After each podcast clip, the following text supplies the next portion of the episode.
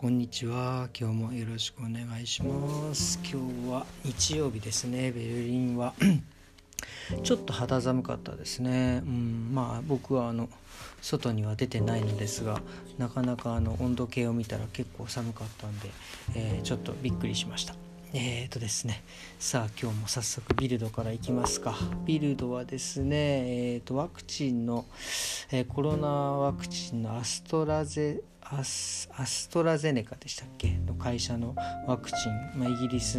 が本社なのかな？がまあなんかまあドイツ国民とかからはなかなかその敬遠されてるワクチンでなんかあんまり効果がないとか副作用がどうとかっていうなんか何でしたっけ？検証があったっていうのがちょっと、えー、出ちゃったのでなんか敬遠されてたんですけどまあなんかメルケルさんはまあえー、大丈夫ですっていうなんか高齢者にも、えー、より効果があるみたいなあことでこのワクチン接種はすべきだっていうのをなんかあの言ってるみたいですね。うん、まあどっちにしてもまだ僕ら僕はまだワク、えーとえー、や接種してないんですけどまあ夏ぐらいまでには、まあ、僕らのところにも来るんではないかなというその頃にはねどのワクチンを打つのかちょっと分かりませんがっていう感じです。であとは、えー、強盗さんですねなんかベルリンで若い子たち15から19歳のドイツの男の子たちがなんかその歩いてる人のなんかひったくりですかね。なんかそれをして、えー、捕まってる写真が出てましたけどこの捕まってる写真もですねまああのほらなんだっけあの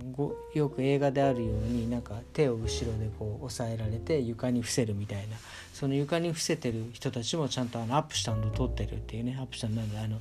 えー、距離をね1.5メートルかまあ2メートルぐらい取ってなんか伏せさせられてるっていうのがね出てたこういうとこでもそうだよなっていう、まああのえー、アップしたの撮ってんだなっていうのを見てちょっとまあそうだなっていう感想です。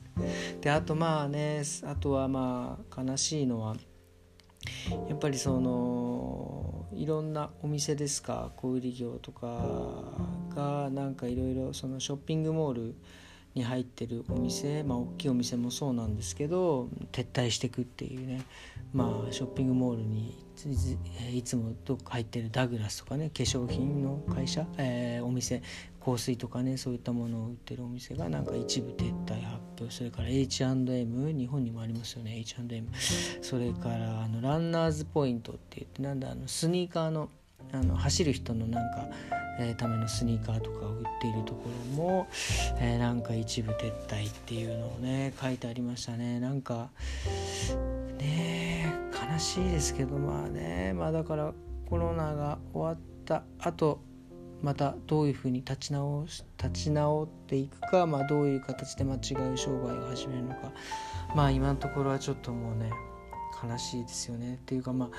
ね、人のことを心配してる前に自分たちのお店もねちょっとだいぶ、えー、心配しないといけないんですけど、まあ、とりあえず、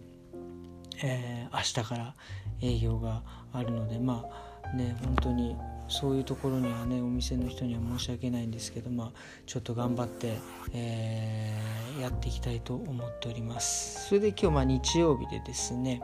えー、まあ家にいました。まあまあねあの明日からちょっと忙しいのでちょっとね体調も崩さないようにっていうことで。でまあ家にいて、まあ、で久々にですね日本の自分の両親と、えー、スカイプをしてですねえー、まあ、会話をしました。まあねなんかうちの親もねほんと今回の今回いつ？今年入ってから初めてそのなんか、えーと iPad をでですね、えー、っとそれでスカイプをしてくれるようになりました。全部設定はね日本にいるうちの妹が全部やってくれたのでまあなんかこういうのがあるとねやっぱりその電話よりはやっぱり顔を見てね話すっていうことができるのは非常になんかそのいいなっていうのを思いましたね。まあなんか久々本当あれ久々か。2ヶ月ぐらい2ヶ月ぶりぐらいでしたけどまあなんかあのまあ、僕が言うのもなんですけどね。あのだんだんうちの親父が俺に似てきたっていうか俺が親父に似てきたっていうかもともと似てるんですけどなんかねだんだんこうあっあの年取っていくと俺もこういう感じになっていくんだなっていうのをねなんかちょっと まじまじ、えー、感じて、えー、感じて両親とまあ話してましたね。まあだからうちのねあの娘たちともうなんかねそうやってこうコミュニケーション取れて会話もできるしまあなんかうちの子たちがなんか描いた絵だったりとかなんかそういうものをこうね見せたりとかしてこうなんかなかなか楽しいひとときを過ごせましたね、うん、で日本のこともね話を聞いてうちの親両親も商売してますけどまだね商売しててまあだいぶお客さんも減ってきたっていう話をねしてまあっていう話でねであとはまあこれも悲しいんですけどやっぱりうちの両親もね、えー、60。65、6ぐらいなのかな。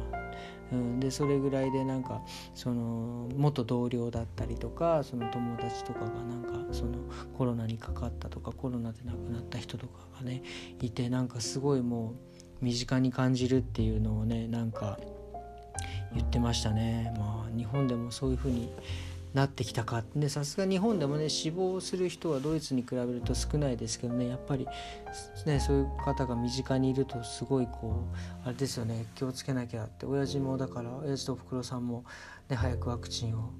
ね打つみたいなことを言ってましたけどね。まあ